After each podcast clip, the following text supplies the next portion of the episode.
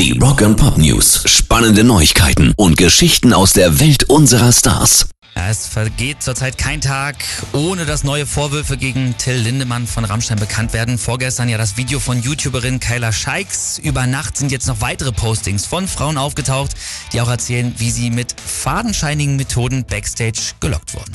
Rammstein reagieren jetzt auf die regelrechte Anhäufung von Vorwürfen, haben sich sowohl eine Anwaltskanzlei als auch eine PR-Agentur gesucht.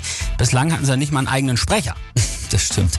Außerdem wurde bekannt, dass äh, sie sich von Alena Makeva getrennt haben sollen. Diese Frau, die hat das organisiert ähm, und halt, ja, sollte die Frauen Backstage gelockt haben.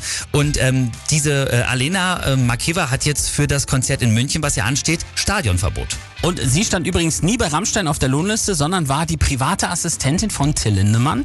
Und der hat jetzt auch persönliche Konsequenzen gezogen schon mal und seinen Instagram-Kanal abgeschaltet. Und die ganze Geschichte hat ja auch wirtschaftliche Folgen für Rammstein. Also nachdem der Verlag Kiepenheuer und Witsch den Buchdeal für Till Lindemann ja gekündigt hat, zieht auch noch Rossmann nach, nimmt sämtliche Rammstein-Parfüms aus dem Sortiment. Die heißen ja Pussy, Sex oder Kokain.